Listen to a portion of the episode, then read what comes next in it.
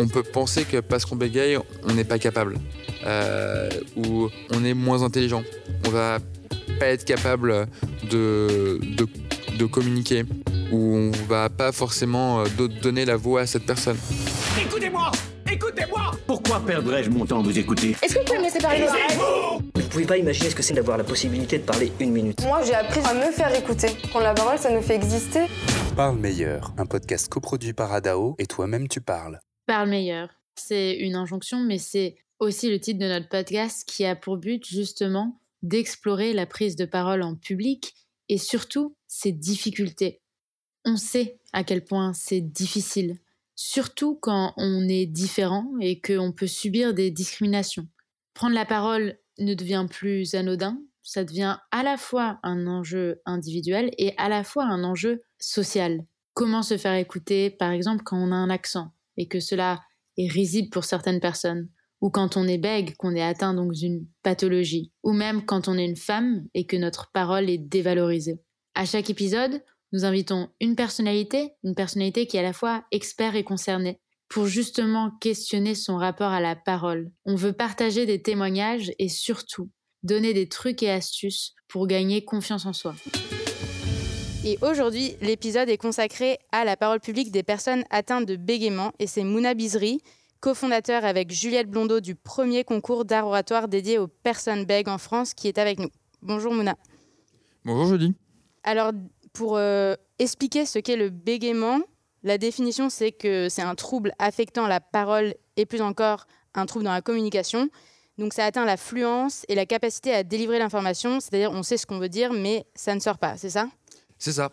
Et alors c'est dû à quoi? Est-ce que y a, les, les médecins savent euh, si c'est... Alors, il y, a des, y a, y a des recherches récentes qui ont montré qu'il y avait une, une euh, source neurologique. Mais,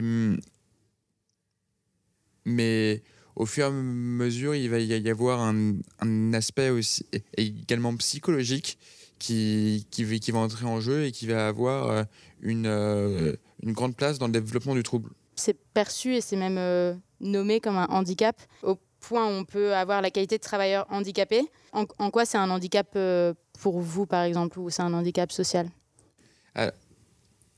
Alors, c'est vrai qu'en apparence, le bégaiement est, va juste être un frein à la communication orale. Mais c'est uniquement euh, ce qu'on qu'on voit.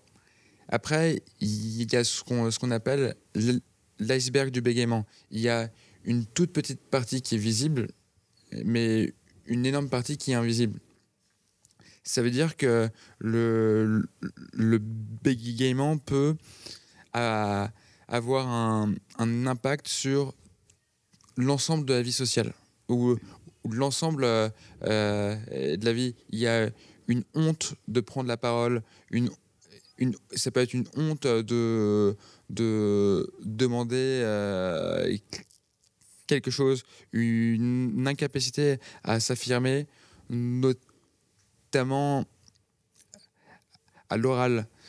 Et il y a plein d'autres. Euh, il peut y avoir plein d'autres euh, conséquences qui, qui, peuvent être euh, plus ou moins uniques selon les, les, personnes parce que chaque bégaiement et chaque ressenti du bégaiement est unique. D'accord. Et donc, toi, quelle est ton expérience par rapport au, au bégaiement? Hmm. Alors, alors jusqu'à. Euh, jusqu'à la fin de mon lycée et le, et le, début, de, et le début de ma prépa. C'était euh, très très bloquant. J'étais incapable de dire deux mots à la suite. Euh, et je dirais qu'il y a à la fois un, un, aspect négatif et un aspect positif. L'aspect négatif, c'est que ça m'a j'avais énormément de, frustration. J'avais l'impression d'être euh, d'être incapable de ne pas pouvoir avoir une vie comme les autres, de ne pas pouvoir communiquer avec les autres, ne pas pouvoir rigoler avec les autres, ne pas euh, pouvoir euh, draguer comme un, adolescent ferait. Et, l'autre aspect, c'est que le bégaiement m'a m'a poussé et me pousse encore toujours à me, à me remettre en question et à me dépasser. Donc ça modifie le rapport à soi et le rapport aux autres en, en même temps, c'est ça que C'est tu ça. veux dire? D'accord. Et donc jusqu'en jusqu'au lycée et prépa, c'était difficile d'avoir une conversation? Alors, euh, j'en j'en avais, mais, mais oui, c'est c'est plus, euh, c'est plus compliqué. On est, euh, même au, au lycée, on est dans un monde qui va très vite. Et quand, et quand tu bloques énormément et, et, et que juste euh, faire une blague de, de, de quatre phrases dure trois minutes, c'est un peu compliqué. Quoi. Et donc toi, ça a été quoi ta première expérience de d'art oratoire Et pourquoi l'avoir fait? Ok. Hmm, bah, ça dépend euh, si euh, par de l'art oratoire, on fait uniquement ré- référence au concours d'éloquence ou si on fait euh, référence en général à la prise de parole en public? Alors plus prise de parole en public euh, dans le sens où c'est plus euh, des conversations interpersonnelles ou en petits groupes, mais c'est une prise de parole devant une audience où les gens sont là pour t'écouter. Donc que ça soit le côté exposé en classe par exemple ou une interview. Bah, déjà en prépa, avec les- l'école, qui sont des, des, examens oraux qu'on a euh, deux à trois fois par semaine, euh, j'étais euh, constamment confronté à la prise de parole en pu- public et, et aussi au, au refus d'une parole différente. Et c'était quand même très compliqué. Et lors de mon, de, mon- premier oral, la, la- prof m'a arrêté au bout de, de, de six minutes en me di- disant que j'étais trop long et, que ce serait très dur euh, euh, de, continuer comme ça. Et hum, donc, dans un premier temps, il y avait euh, cette, euh, euh, incapacité et, et, hum, cette, cette sensation d'impuissance. Et puis, au... mais c'était comme euh, cette, euh, cette chimère, ce, ce, ce, ce, ce fan- fantasme. Je voulais parler en public et je voulais en être capable. Et, c'est un, fantasme que beaucoup de personnes euh, qui bégayent ont. On peut j- jamais généraliser, mais on est beaucoup à, à vouloir dans un premier temps une parole entre guillemets fluide. Et, et puis au, au fur et à mesure, j'ai j'ai commencé à me, à me, à me dépasser jusqu'à en première année euh, d'école de commerce au d'ENSIA, participer au, au concours, euh, au concours d'éloquence de ma promotion. Donc tu, c'est le côté challenge? Ça s'est passé comment? Alors, euh, c'était le, le côté challenge et hum, je voulais me, me, me prouver que j'en étais capable parce que je voulais plus que le bégaiement m'arrête ou m'empêche de faire des, choses. Pour être honnête, euh, le résultat n'était pas euh, fameux. Ju- juste avant, j'étais complètement paniqué, mais, mais, euh, mais vraiment, j'étais caché au, au fond de la salle et on, on aurait dit que j'allais à mon propre enterrement. Je sais pas si tu peux imaginer. Le stress, euh, j'imagine, oui. euh. Ouais. Et il y a une anecdote que, que, que j'aime bien. Il y, a une, euh, y a, il y a une fille de ma promo que, que je connaissais pas trop, et qui, est, qui, est, qui est venue me voir, qui m'a mis à part, qui m'a proposé de dire mon discours deux fois avant que ce, soit mon tour. Ça m'a vraiment mis à l'aise. Après, ce qui est, ce qui est drôle, c'est qu'après, on s'est plus trop revus. Mais c'est une expérience qui m'a vachement aidé et qui m'a permis d'avoir la confiance d'être devant ce pupitre, devant 100 personnes. Et, et là, les deux premières phrases se passent très bien, je bégaye presque pas. je regarde euh, et je regarde le, le, le public. C'était que des personnes euh, de ma- promo que, que, je, que je connaissais, que je connaissais surtout de soirée.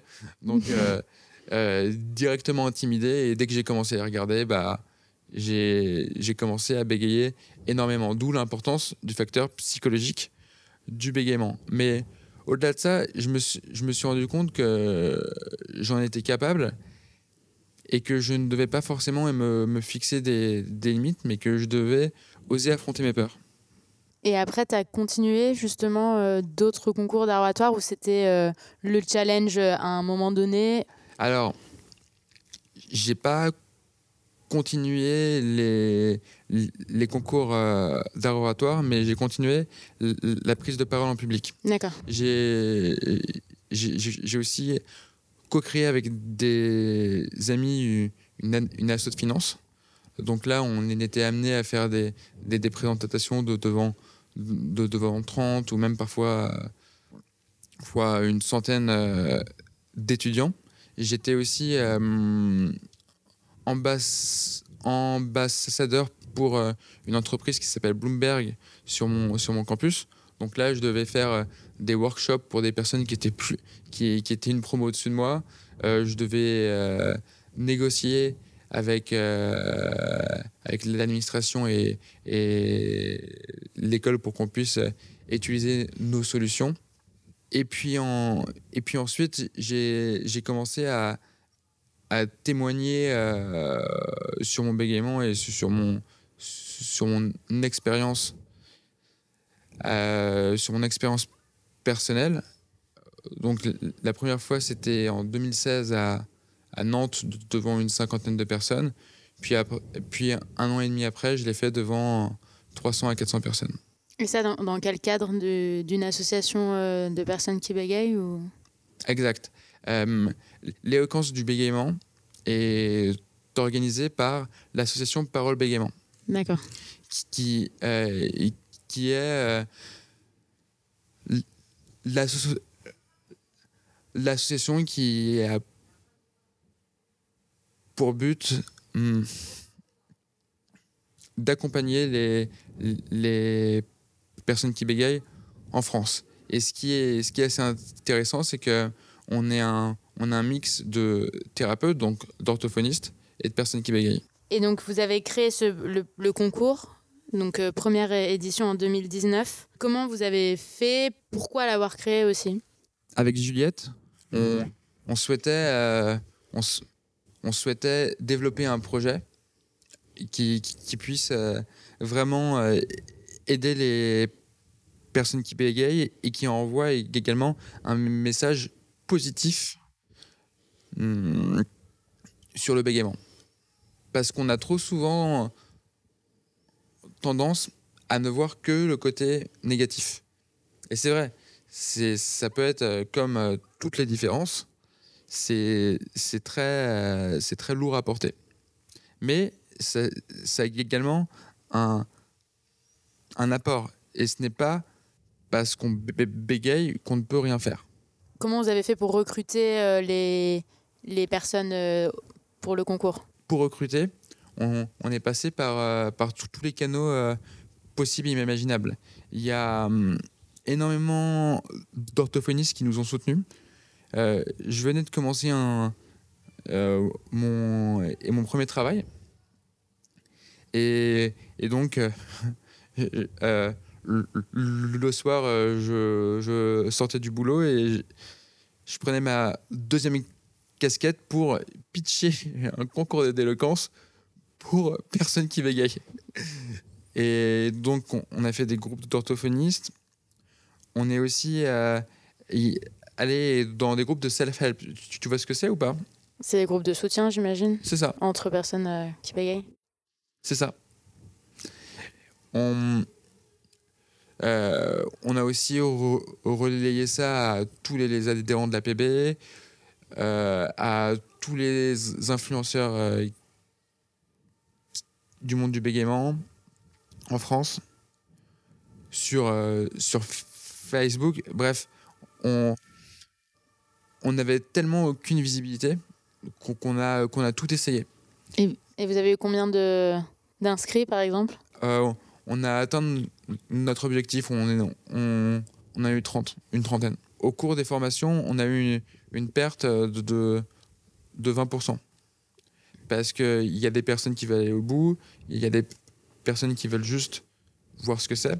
C'est- aussi un programme qui demande quand même énormément d'investissement et c'est six semaines où, on, bloque euh, sept samedis plus euh, une soirée en semaine pour euh, Toutes les semaines. toutes les semaines D'accord. pour les ateliers pratiques. Si, si bien sûr, on, on va jusqu'à la finale. Vous avez fait ensuite des formations d'art oratoire pour ces personnes euh, bègues. Est-ce qu'il y avait des spécificités? Parce qu'on sait qu'il il y a bien sûr la, la communication verbale dans, dans l'art oratoire, mais il y a aussi le paraverbal et il y a aussi le corporel, tout ce qui est gestuel. Notre ambition, c'est de, de montrer que hum, l'art et plus largement et de la communication ne, ne passe pas que par le verbal. Et qu'au contraire, c'est juste une, une toute petite partie. Et, euh, et les formations, on les adapte tout au- aussi selon les besoins. Pour euh, la deuxième édition, on va dire qu'on a trois volets le, ou trois grands blocs. Le, premier bloc, euh, c'est un, bloc plus théorique. Fait euh, donc euh, comment est-ce que je construis un discours et comment je construis une argumentation. Donc là, c'est Charles Laroche, Isabelle Châtaignier et Guillaume Prigent qui s'en occupent. Donc il y a deux, sessions de deux heures. Ensuite, il y a euh, euh, euh, tout ce qui peut, tout ce qui a trait au non-verbal. La, on peut dire la forme, mais plutôt le non-verbal. Et, là, cette, année, on a travaillé avec une comédienne du cours Florent qui s'appelle Tania Matouk, avec un coach vocal qui s'appelle Pierre Déric, et avec le, le, fondateur de l'école d'art oratoire, Stéphane André, qui, qui, qui, qui, lui euh, partage euh, sa, sa, sa- sa méthode en, en insistant sur le regard, une utilisation écologique du, du corps qui permet d'avoir un bon positionnement pour porter sa voix. Ok, et donc comment vous faites? Parce que ça, c'est l'aspect technique. Et quand on a été euh, discriminé euh, toute sa vie, comment on fait pour euh, les aider sur le côté psychologique, sur le côté confiance en soi et confiance aussi dans l'audience? Parce que finalement, quand l'audience a jamais été réceptive, c'est aussi dur de se faire confiance et de leur faire confiance pendant un discours. C'est vrai. Et c'est pour ça qu'on a un troisième bloc, euh, qui, est un bloc qui est réalisé par les orthophonistes et où, euh, et où on fait. euh, cette année, on a fait deux ateliers autour euh, d'éloquence et, et bégaiement avec des méthodes d'orthophonie. Le but, c'est d'être le plus complet possible en, en s'adaptant aussi aux spécificités du bégaiement. Après, c'est vrai qu'il y a tout un, aspect euh, psychologique. Le concours d'éloquence est une excuse pour prendre la parole et pour avoir conscience que le bé- bégaiement n'est pas qu'une limite. Et, et donc, c'est avec euh, toute l'équipe organisatrice et les, candidats, on, échange euh, constamment et il y a une vraie synergie qui, qui, qui se crée. Donc, on, on écoute les candidats, on, on crée un lien, ils vont avoir des besoins spécifiques. Au, au dé- dé- début, les discours sont libres, donc ça permet aussi de, de se lâcher, de, de, de- dire des choses euh, qu'on a envie de dire, mais qui parfois et sont, et, et sont, et sont dures à dire. Et en dehors des formations, on fait aussi un, un, un accompagnement où au moins on est à disposition des candidats euh, s'ils en ont besoin. C'est une aventure euh, intense de cette semaine. Ouais. Et tu as vu euh, l'évolution rapide, pas si rapide, mais en profondeur, c'est des différentes personnes que tu as accompagnées? Alors, ça va vraiment dépendre des personnes. Ça va, ça va dépendre des personnes. La majorité des, personnes qui, qui s'investissent à fond font, euh, font des- des- des progrès qui sont, qui sont clairement visibles. Après, encore une fois, chaque bégaiement est unique et chaque personne est unique. Donc, il y, a- des personnes qui vont s'ouvrir plus vite que d'autres. Il y a, des personnes euh, pour lesquelles il faut euh, faire un travail un peu plus en profondeur.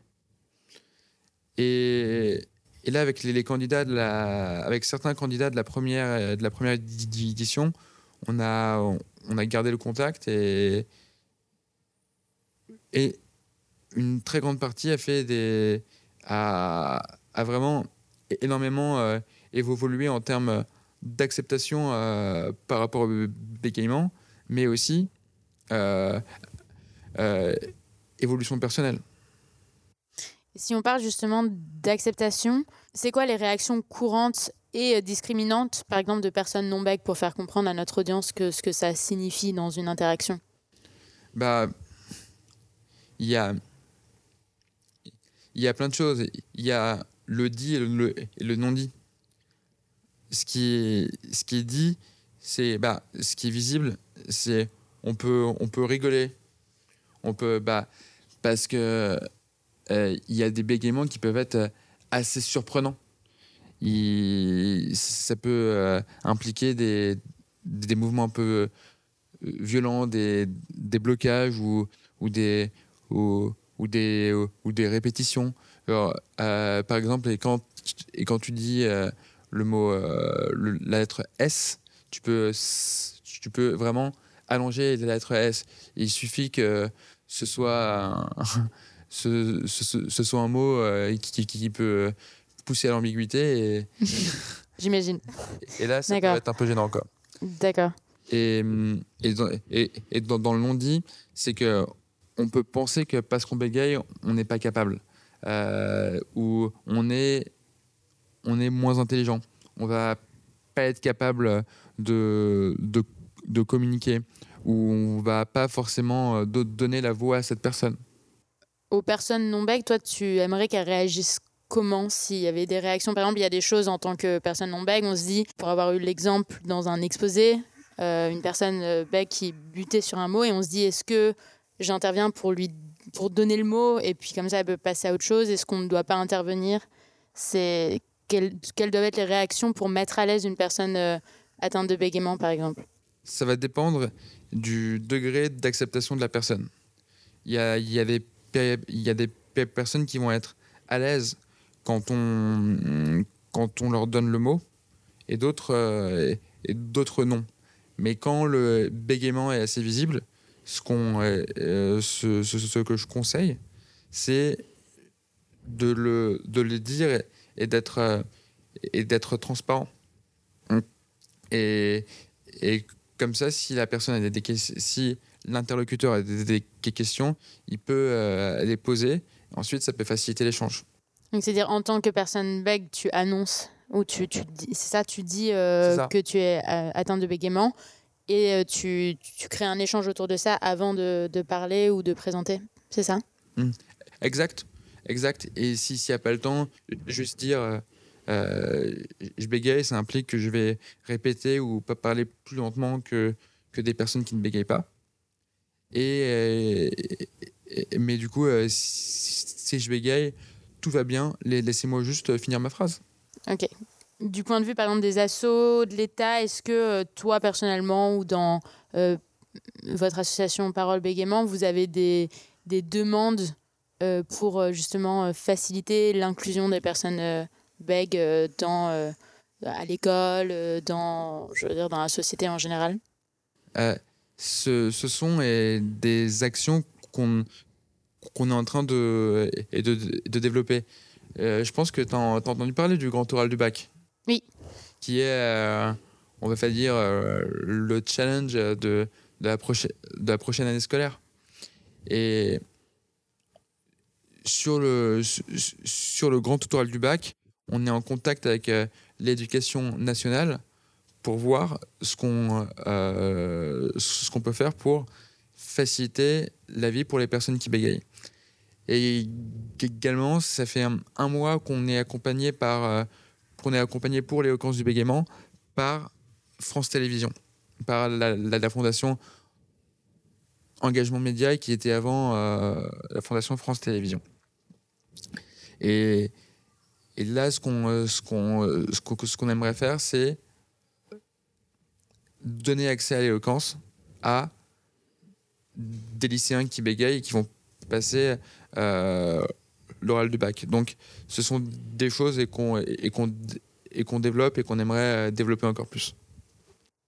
D'accord, et pour euh, finir, moi, il y a une phrase que j'ai beaucoup aimée dans le documentaire que vous avez créé, c'était l'attrait sans pareil d'une parole empêchée par la gagnante euh, du concours qui était Anne. Lynn, Lynn. Je sais pas pourquoi j'ai marqué Anne.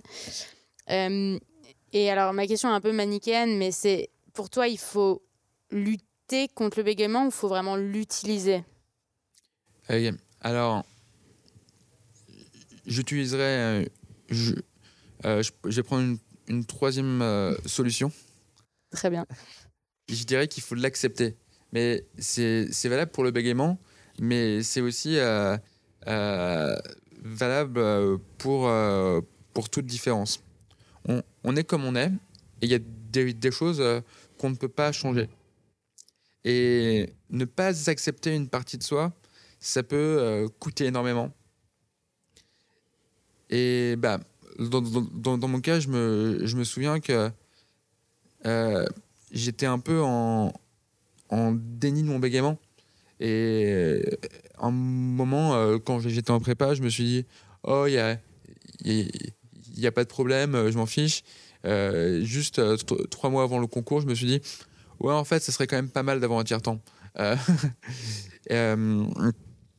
donc, euh, s'accepter euh, soi-même, accepter son, euh, son, son bégaiement pour pouvoir vraiment vivre la vie qu'on veut. Après, c'est un, un, long, un, un long cheminement. Et ça ça arrive pas du, et, du jour au lendemain. Ça met du temps, mais ça peut changer une vie. Alors, il y avait le fait dans le documentaire de dire que finalement, le bégaiement était positif dans un discours puisqu'il donnait plus de tension émotionnelle, plus de suspense, de sincérité et d'émotion.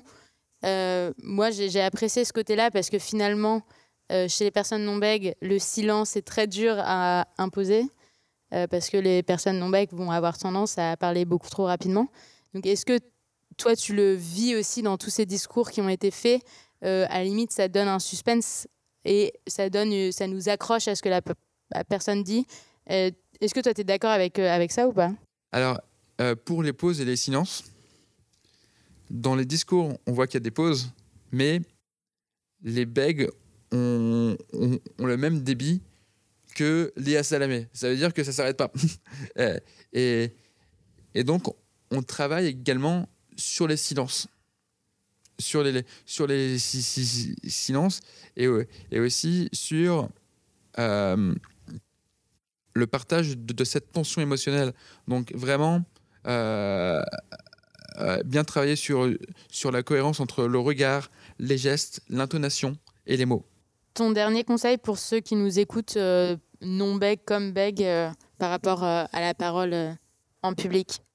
Je dirais que hum, la, la parole en public, c'est quelque chose qu'on utilise tous les jours, mais pour lesquelles on n'a aucune formation. Alors qu'il y a plein de petites choses qu'on ignore totalement, comme les silences, le regard, la gestuelle. Et pouvoir euh, bien communiquer peut nous ouvrir énormément de portes et c'est à la portée de tous.